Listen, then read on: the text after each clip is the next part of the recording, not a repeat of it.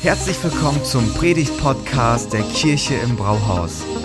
Wir als Kirche lieben das Leben und wir hoffen, dass dich diese Predigt dazu inspiriert, dein bestes Leben zu leben.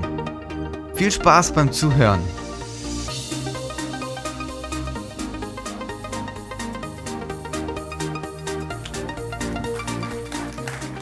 So, ja.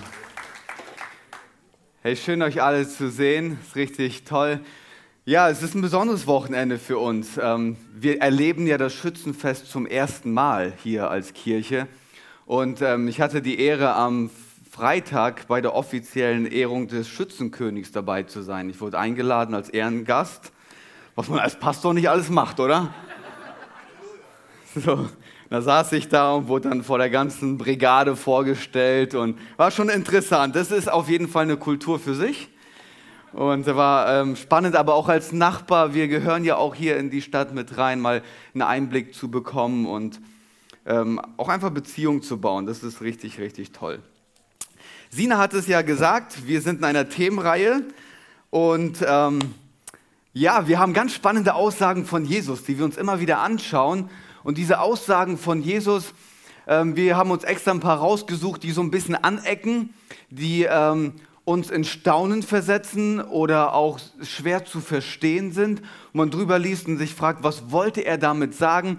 Und heute diese Predigt vom Ende der Welt und der Bibel, das ist eine Bibelstelle, die, die Jesus sagt und ähm, das wird heute theologisch, okay? Ich habe eine theologische Ausarbeitung für euch mitgebracht und das ist extrem wichtig ähm, für euer Leben, für mein Leben. Und wenn es euch zu warm ist, dann ist einmal nochmal tief Luft holen und dann lese ich den Bibeltext vor aus Matthäus 5, Vers 17. Jesus sagt, denkt nicht, ich sei gekommen, um das Gesetz oder die Propheten außer Kraft zu setzen. Ich bin nicht gekommen, um außer Kraft zu setzen, sondern zu erfüllen. Ich bin gekommen zu erfüllen. Denn ich sage euch, solange Himmel und Erde nicht vergehen, wird auch kein einziger Buchstabe und nicht ein einziges Strichlein vom Gesetz vergehen. Das ist die Aussage, mit der wir uns heute beschäftigen. Alles muss sich erfüllen. Wer darum eines dieser Gebote und wäre es das geringste für ungültig erklärt und die Menschen in diesem Sinn lehrt, der gilt im Himmelreich als der geringste. Wer aber danach handelt und entsprechend lehrt, der gilt viel im Himmelreich. Denn ich sage euch, wenn euer Leben der Gerechtigkeit Gottes nicht besser entspricht als das der Schriftgelehrten und Pharisäer, werdet ihr mit Sicherheit, das ist eine starke Aussage, mit Sicherheit nicht ins Himmelreich kommen. Das ist meine Aussage von Jesus. Was will Jesus damit sagen? Er gibt uns in dieser ganz berühmten Predigt von ihm, das ist Teil seiner Bergpredigt, und da gibt er uns ein Verständnis, wenn man das zusammenfassen müsste, komplett runterbrechen. Und das will ich heute für uns versuchen. Gibt er uns eine Idee, wie ist die Bibel zu lesen, zu verstehen und für unser Leben anzuwenden. Das heißt, heute wird es richtig praktisch. Wie gehen wir mit diesem Buch um? Das für uns als Kirche unfassbar wichtig ist. Okay? Ich habe das in drei Punkte aufgeteilt und der erste Punkt ist, starte damit, dass ich sage, die Bibel ist absolut wahr. Die Bibel ist absolut wahr. Vers 18. Jesus, Jesus sagt, denn ich sage euch, solange Himmel und Erde nicht vergehen, wird auch kein einziger Buchstabe und nicht ein einziges Strichlein vom Gesetz vergehen. Alles muss sich erfüllen. Jetzt lesen wir das und ähm, hier machen die Ersten den großen Fehler und biegen falsch ab. Sie lesen Gesetz und denken sich so, ja, Jesus spricht hier von den zehn Geboten. Jesus spricht vom Gesetz aus dem Buch Mose, das er Mose mitgegeben hat. Aber wenn wir uns mit Jesus beschäftigen, dann werden wir feststellen, dass Gesetz für Jesus ein Synonym ist für die, für die, für die ganze Schrift. Das ist richtig wichtig zu verstehen. Das ist ein Synonym für ihn. Da, da nimmt er das Gesetz mit rein, die Propheten, da nimmt er alles mit rein. Wenn wir in Johannes Evangelium lesen, dann gibt es eine Stelle, Kapitel 10 ist das, da zitiert er Psalm 82. Und dann zitiert er diesen Psalm und dann redet er mit den Leuten und sagt, das ist euer Gesetz. Darauf gründet ihr, das ist euer Gesetz. Und jetzt denkt mal drüber nach, das ist ein Psalm. Das gehört nicht zu den zehn Geboten, nicht zu den Schriften. Für Jesus ist das Gesetz eine Zusammenfassung von den Schriften aus dem, aus dem ersten Buch der Bibel. Das ist ganz, ganz wichtig, weil einige sagen dann an dieser Stelle, okay, er redet nur von diesem kleinen Teil. Nee, nee, Jesus redet hier von allem, von den Propheten, von den Geschichten, Psalmen, Sprüche, für alles benutzt er diese Aussage, das Gesetz. Das ist erstmal ganz wichtig als Grundlage für uns zu verstehen. Und dann gibt es natürlich für uns so drei Unterpunkte, die ich da versuche jetzt mal rauszuarbeiten. Wenn das die Grundlage ist, okay? Jesus versteht die Bibel oder diese Schriften als göttliche Autorität. Das heißt, der, der erste Unterpunkt, da müssen wir uns anschauen, wie sie inspiriert, die Inspiration der Bibel. In, in, Lukas wird diese Geschichte auch erzählt, diese Aussage, und Jesus sagt da das so: Es ist leichter, dass Himmel und Erde vergehen, als dass der kleinste Strich des Gesetzes vergeht. Es ist leichter, dass Himmel und Erde vergehen. Was soll das bedeuten? Wenn die Natur vergehen kann und die Schrift nicht, dann ist die Schrift beständiger als die Natur. Jesus macht eine richtig steile Aussage hier über die Schrift. Das bedeutet, dass die Bibel kein Produkt der Natur ist. Das bedeutet, dass die Bibel ein Produkt der Übernatur ist, ein etwas Übernatürliches, das Gott uns hier zurückgelassen hat. Es ist kein menschliches Produkt. Das die Inspiration der Bibel ist göttlich. Sagen vielleicht einige, ja, die Bibel ist toll, das ist inspirierend, was da drin steht, aber das ist schon ein menschliches Buch. Jesus würde sagen, nee, nee, es übersteigt das Leben hier auf der Erde und im Himmel. Das ist wie eingemeißelt, das kriegst du nicht weg. Die Natur könnte verbrennen, das Gesetz wäre immer noch da. Das hat eine, eine Standfestigkeit. Das ist das Erste, was, was uns dieser Bibeltext hier lehrt. Die Inspiration der Bibel ist göttlich und wurde uns geschenkt, die wird nicht vergehen. Ich finde das cool, wie Martin Luther das mal gesagt hat. Er sagt, das Wort eines Menschen, und da sehen wir die Unterschiedlichkeit, das Wort eines Menschen ist ein kleines Geräusch ein kleines Geräusch, das in die Luft fliegt und bald vergeht. Aber das Wort Gottes ist größer als Himmel und Erde, ja größer als Tod und Hölle, denn es ist Teil der Kraft Gottes und bleibt ewiglich. Das ist ein Verständnis vom, vom Wort Gottes, was für eine Wirkung das hat. Es ist göttlich inspiriert. Das Zweite, es ist Teil, es ist etwas Ganzes. Das, Jesus nimmt da alles mit rein. Es gehört alles zusammen. Kein Buchstabe, kein Strichlein wird vergehen. Nicht der kleinste Buchstabe. Jetzt ist es so, ich habe Theologie studiert und im Theologiestudium muss man Hebräisch und Griechisch lernen. Mensch, hatte ich da Freude. Nicht. Und wenn man Griechisch und Hebräisch lernt, dann bei, beim Hebräischen gibt es ja auch ähm, andere Schriftzeichen, dann schreibt man auch von der anderen Seite. Und das Interessante ist, du kannst einen Buchstaben haben, aber wenn der Strich in die eine Richtung geht oder in die andere, verändert es komplett das ganze Wort. Und es ist schon wichtig, ob da jetzt ein Strichlein da ist oder nicht. Deswegen sagt Jesus hier, nicht mal ein kleines Strichlein von dem, was da steht, fällt da raus. Das gehört alles zusammen. Jedes kleine Pünktchen ist göttlich inspiriert. Alles gehört damit zusammen. Du sagst vielleicht, ja, ich glaube an die Bibel und ähm, die grundlegenden Konzepte der Bibel, aber nicht an jeden Teil davon, glaube ich so. Ne? Jesus sagt, warte mal ganz kurz. Alles, das gehört alles zusammen. Die Gesamtheit der Schrift. Du kannst dir nicht aussuchen, was dazu gehört und was nicht.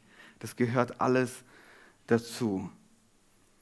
Vielleicht denken auch einige, ja, wir sind dem schon ein bisschen voraus, wir haben Fortschritt gemacht, das ist mir ein bisschen zu primitiv, was da drin steht.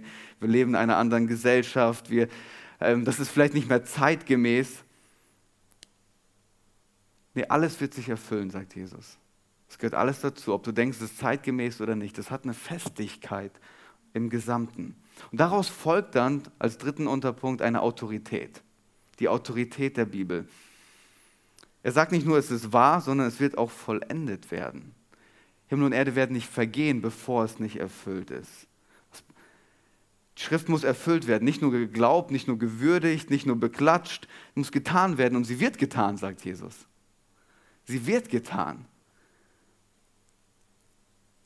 Wenn Jesus Psalm 82 zitiert, der nicht mal von David geschrieben ist, sondern von Assa, von dem man gar nicht so viel weiß, wer ist diese Person eigentlich, und sich darauf bezieht als seine Autorität, ja, dann bedeutet das für uns, es ist egal, wo es steht, egal was da steht, das ist eine Autorität für unser Leben, als Grundlage für uns. Das heißt, Jesus gibt ihm so viel Autorität, dieser Schrift, für sein ganzes Leben. Unser Fühlen, unser Denken, unser Tun, unser ganzes Selbst, wie wir sind, wer wir sind, muss sich unter die Autorität der Bibel stellen, sagt Jesus. Alles. Komplett. Das, was Jesus mit dem ersten Teil sagt. Ist eine göttliche, ist eine göttliche Schrift, übernatürliche Autorität und dazu gehört jeder Teil der Bibel. Alles gehört damit dazu. Und ich weiß, jetzt gibt es Kritik zu so einer Aussage. Äh, wer sich ein bisschen geschichtlich auskennt, es gab ja diesen Prozess, wo der Kanon entstanden ist, wo sich Menschen zusammengesetzt haben und überlegt haben, welche Teile, welche Bücher sind göttlich inspiriert und gehören dann am Ende in die Bibel. Da sagen einige, ja, ja, war vielleicht so, aber kann ja sein, dass die Menschen, die das gemacht haben, einen Fehler gemacht haben. Die haben einen Fehler gemacht, die haben sich da was ausgesucht und haben ein Buch reingenommen, vielleicht sollte das ja gar nicht rein. Oder die haben eins weggelassen, was da rein sollte. Wie ist denn das jetzt damit? Das ist eine Kritik, oder? Wie gehen wir damit um? Vielleicht ist, ich kann da nicht zu tief ins Detail gehen, aber das ist ein ganz wichtiger Punkt, um das zu verstehen. Als Jesus diese Aussage macht, gab es schon mal so einen Prozess von einem Kanon, und zwar zum, zum, zum Zeitpunkt, die, die alte Schrift zusammenzufügen. Das heißt, Menschen haben sich zusammengesetzt und haben sich überlegt, welche Teile der, des Alten Testamentes sind göttlich inspiriert und gehören zur alten Schrift. Das heißt, Jesus in diesem Moment, wo er das sagt, bezieht sich auf einen bereits abgeschlossenen Prozess von einem von der Entstehung von einem Kanon und sagt, ich glaube daran, dass so ein menschlicher Prozess dennoch göttlich inspiriert sein kann und uns die absolute Wahrheit bringt. Jesus spricht uns da auch ganz viel Wert mit zu. Der sagt, wir übergeben die Verantwortung auch Menschen und ich stelle mich da drauf. Das Alte Testament, auf das er sich bezieht in diesem Moment, ist göttlich inspiriert. Er erkennt das an, diesen menschlichen Prozess. Ganz, ganz wichtig. Alles nimmt er damit rein jeden Brief, jeden Buchstabe, alles, was da drin ist. Und für Jesus war das nicht nur so eine Inspirationsquelle, sondern für ihn war das die absolute Grundlage seines Lebens. Komplett. Von Anfang bis Ende.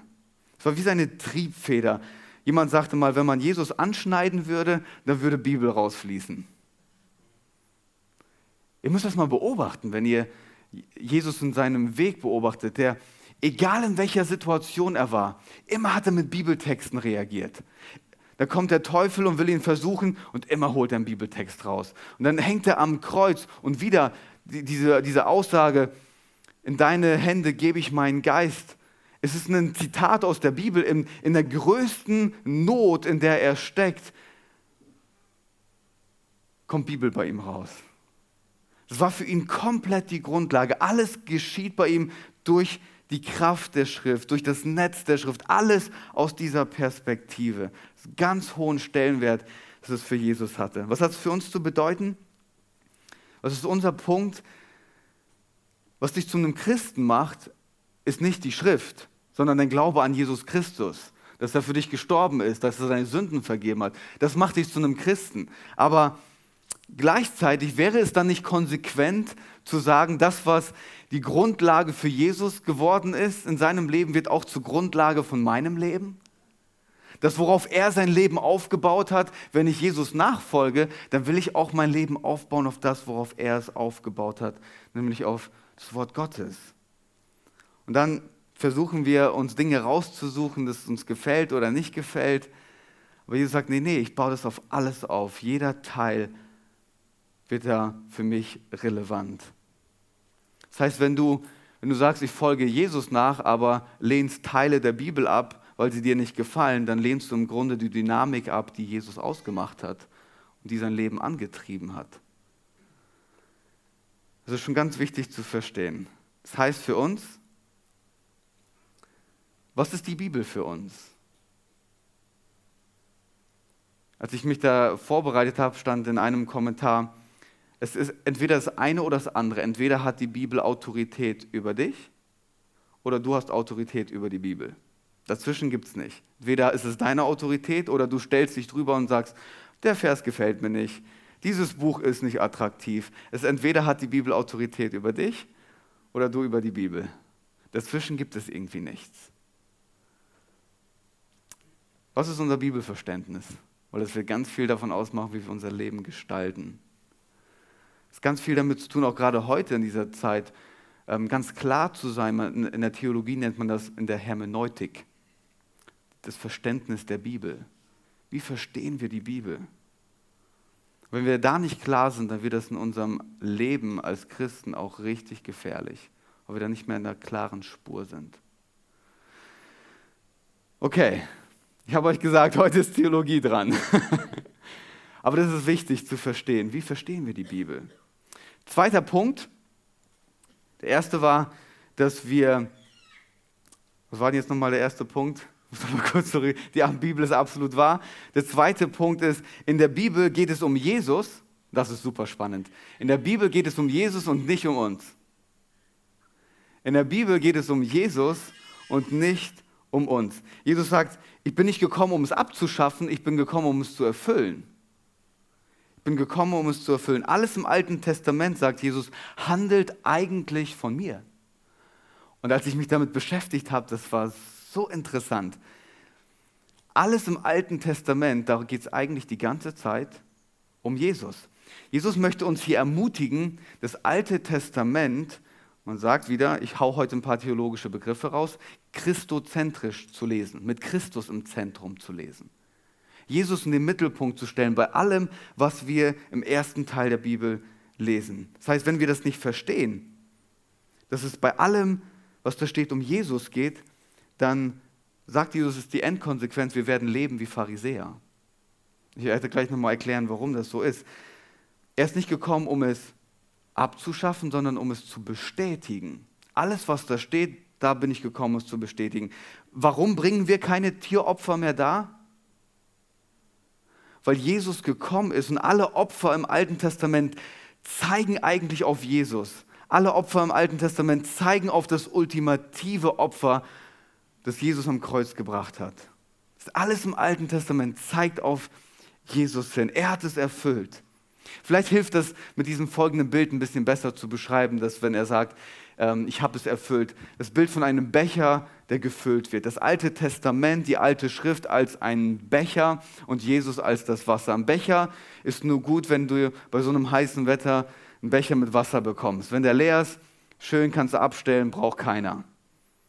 Und gleichzeitig das Wasser muss irgendwie aufgefangen werden. Ansonsten zerrinnt es dir durch die Finger.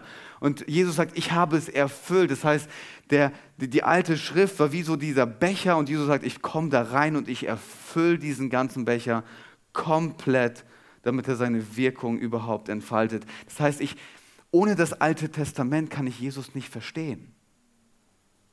Ohne das Alte Testament kann ich Jesus nicht verstehen. Ich weiß gar nicht, warum das so besonders ist, warum er gekommen ist. Wenn ich nichts weiß von, ich zähle das mal ein bisschen auf, von Priester, Könige, Propheten, Tempel, Stiftshütte, Opfer, wenn ich von all dem nichts weiß, dann macht Jesus am Ende auch gar keinen Sinn. Ich muss das verstehen, was da steht, damit Jesus für uns Sinn macht. Jeder Sinn von der Geschichte, jeder Sinn der Vorschrift, jeder Sinn von jeder Zeremonie, von, von den Broten, von all dem, was im Alten Testament war, das hatte immer den Zweck, Jesus zu zeigen dann macht es auf einmal Sinn, dass Jesus im Neuen Testament sagt, ich bin das Brot des Lebens, während sie Brot geopfert haben im Alten Testament. Es zeigt immer auf Jesus. Jeder, jeder Sinn von jedem Propheten war dazu da, um auf den ultimativen Propheten zu zeigen, der in die absolute Wahrheit bringt. Dass Jesus kommt und sagt, hier, das ist die gute Nachricht, die ich vom Himmel für euch bringe, für jeden Menschen.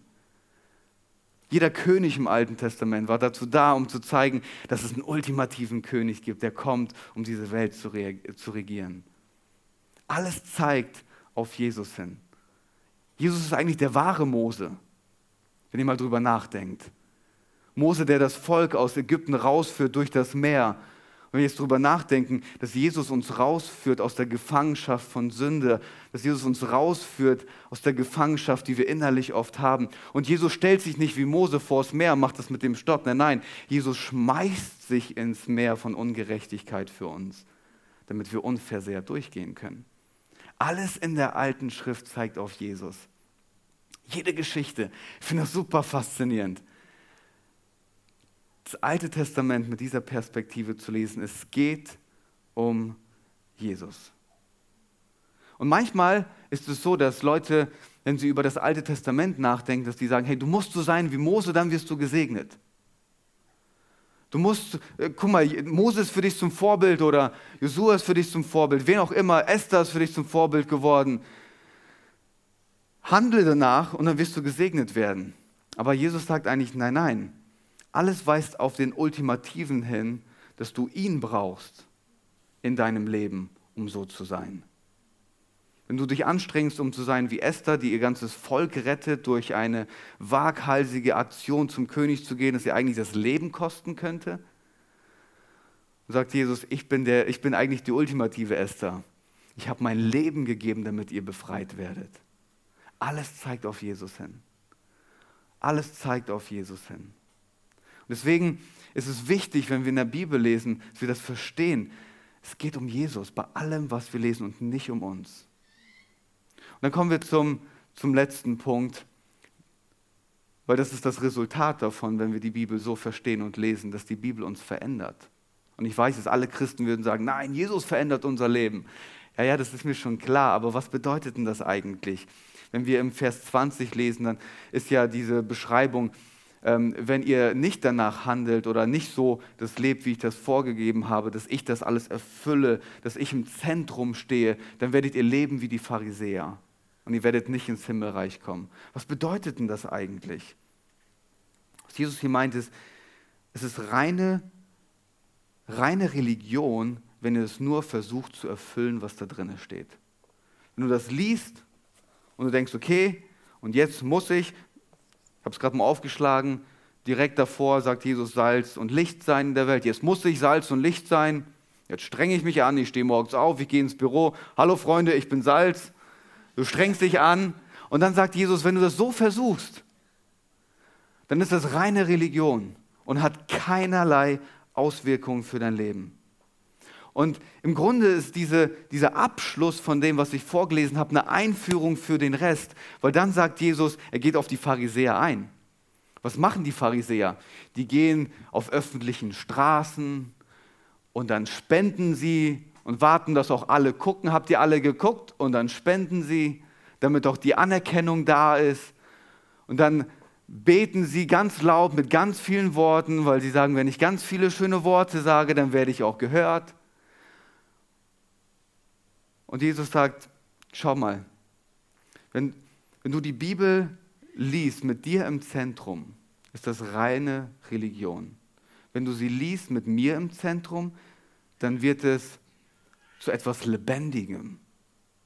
Weil es gibt einen Unterschied. Was machen die Pharisäer? Die machen das von außen nach innen. Die tun all diese Sachen, um eine innere Leere zu füllen. Die tun all die tollen Sachen. Die, es ist ja gut zu beten. Es ist gut zu spenden. Es ist gut, sich für Arme einzusetzen. Aber die machen das alles, um eine innere Leere zu füllen. Und Jesus sagt, wenn ihr das, das Wort lest mit mir im Zentrum, dann wird es euch innerlich erfüllen und es wird seine Wirkung nach außen haben. Und das ist der große Unterschied. Nicht von außen nach innen, von innen nach außen.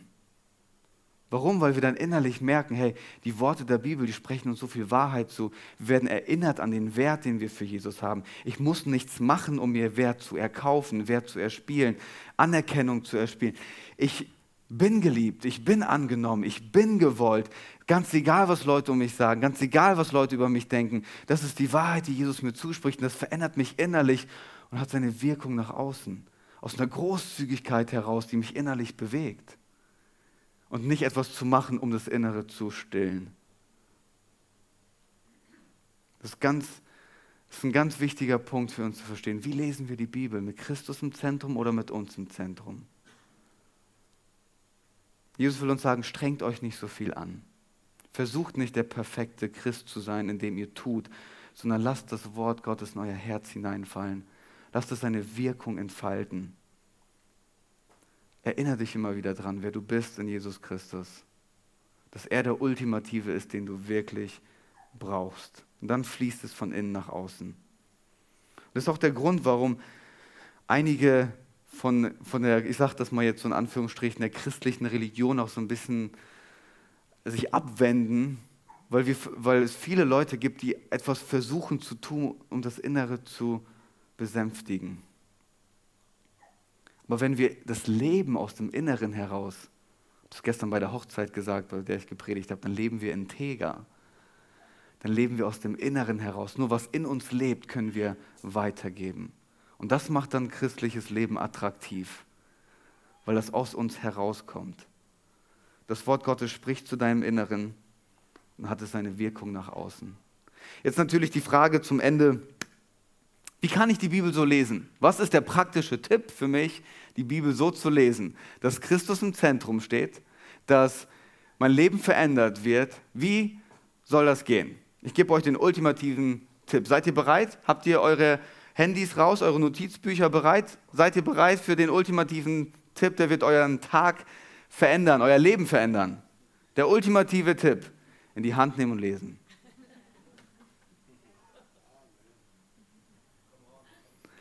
Üben. Das ist, eine, das ist eine Frage von Übung dran zu bleiben, zu lesen, darin zu forschen. Jesus, zeig mir, wie du wirklich bist. Zeig mir, wer du bist. Wo kann ich dich entdecken? Was hast du mir heute zu sagen? Füll mein Inneres. Sprich mir Wahrheit zu. Werde zu meiner Grundlage. Jesus, wo kann ich dich entdecken? Wo bist du wieder auf, auf, ähm, auf dem Weg für mich, etwas vorzubereiten? Was ist meinem Inneren gerade los, dass dein Wort mir zusprechen kann? Die üben. Üben, üben, üben. Es reicht nicht, dass ich am Sonntag hier stehe und euch drei Verse vorlese und ein bisschen darüber rede. Wenn ihr wollt, dass es die Wirkung in eurem Leben entfaltet, von der Jesus hier spricht, dass sie sich erfüllt, dass sie euch erfüllt, mich erfüllt, dann müssen wir dranbleiben, müssen wir lesen. Habt ihr euch schon mal gefragt, warum es so leicht ist, einen tollen Roman in die Hand zu nehmen und du dich jedes Mal überwinden musst, die Bibel in die Hand zu nehmen? Ich könnte so Krimis rauf und runter, ich mache Audiobücher hören, aber ich, das ist jeden Tag eine Entscheidung für mich. Das ist nicht so, dass ich morgens aufstehe und sage, yes, neuer Tag, endlich Bibel lesen. Nein, nein. Jeden Tag eine Entscheidung. Es ist angefochten. Warum? Es ist nicht von dieser Welt. Es ist übernatürlich. Und es gibt auch ein Interesse, dass du es nicht liest. Weil der Gegenspieler weiß, was das für eine Kraft entfalten kann in deinem Leben. Deswegen ermutige ich euch, jeden Tag neu dich zu entscheiden, in der Bibel zu lesen, mit Christus im Zentrum und dann zu erfahren, dass es die Wirkung in deinem Leben entfaltet. Abschließend ein Zitat von Georg Herbert, ähm, ganz, ganz toll, der sagt, das Evangelium wird deine Freude zum Weinen und deine Trauer zum Singen bringen. Das Evangelium wird dir alles geben, was du brauchst. Es geht nur um ihn, es geht nur um Jesus und nicht um dich und das verändert alles. Ich werde jetzt zum Abschluss beten. Ihr versteht sicherlich, dass es heute keinen Aufruf gibt. und dann werden wir zum Abendmahl kommen. Und mein Gebet wird jetzt sein, dass, dass Gott uns auch hilft, sein Wort so zu lesen mit ihm im Zentrum und dass es seine Wirkung entfaltet. Und während ich bete, kann die Band schon mal nach vorne kommen, Stella auch, und dann werden wir gleich ins Abendmahl gehen und Jesus dort nochmal auf einer ganz besonderen Art begegnen. Ich werde beten. Jesus, vielen Dank, dass du uns dein Wort zurückgelassen hast. Dieses Wort, das heutzutage so angefochten ist. Dieses Wort, das aber gleichzeitig so viel Leben und so viel Autorität und Bedeutung für uns bereithält. Jesus, mein Gebet ist, dass du uns neu zeigst, was für eine Schönheit in deinem Wort zu finden ist, was für eine Kraft in deinem Wort zu finden ist. Jesus, ich bete, dass du unsere Augen öffnest, um dich in all den Geschichten zu sehen. Hilf uns, dich zu entdecken. Gib uns die Kraft, dran zu bleiben. Und wenn es uns an Motivation fehlt, dass du uns neu diese Leidenschaft für dein Buch, für dein Wort gibst. Jesus, wir beten, dass du uns eine Liebe schenkst zu deinem Wort. Jesus, wir wollen dich entdecken. Und ich bete für jeden, der noch nicht so viel Erfahrung gesammelt hat mit deinem Wort, dass wir entdecken, dass du deine Wirkung für uns bereithältst, dass du unser Leben dadurch verändern kannst. Jesus, ich bete, dass wenn wir lesen, dass es nicht nur Worte sind, sondern dass sie in unser Herz fallen und uns tief prägen, unser Leben tief verändern. Und was ich mir für uns als Kirche wünsche, Jesus, ist, dass wir eine Kirche sind, die sich auf dein Wort stellt und dass wir vom Innen, von innen heraus eine Wirkung in dieser Stadt entfalten. Aus einer Überzeugung heraus, dass du da bist, dass du Gutes für uns bereithältst und dass das Wort nicht nur aus der Zeit ist, sondern dass es aktueller ist denn je, klarer ist denn je und die absolute Wahrheit ist, nach der wir uns eigentlich alle sehen. Danke, dass du uns diesen Schatz gibst. Wir wollen dein Wort ehren. Wir wollen uns zu deinem Wort stellen. In Jesu Namen. Amen. Vielen Dank fürs Zuhören. Bei Fragen kannst du uns eine E-Mail an info at fcg-gifhorn.de schreiben und wir geben unser Bestes, deine Fragen zu beantworten. Bis zum nächsten Mal.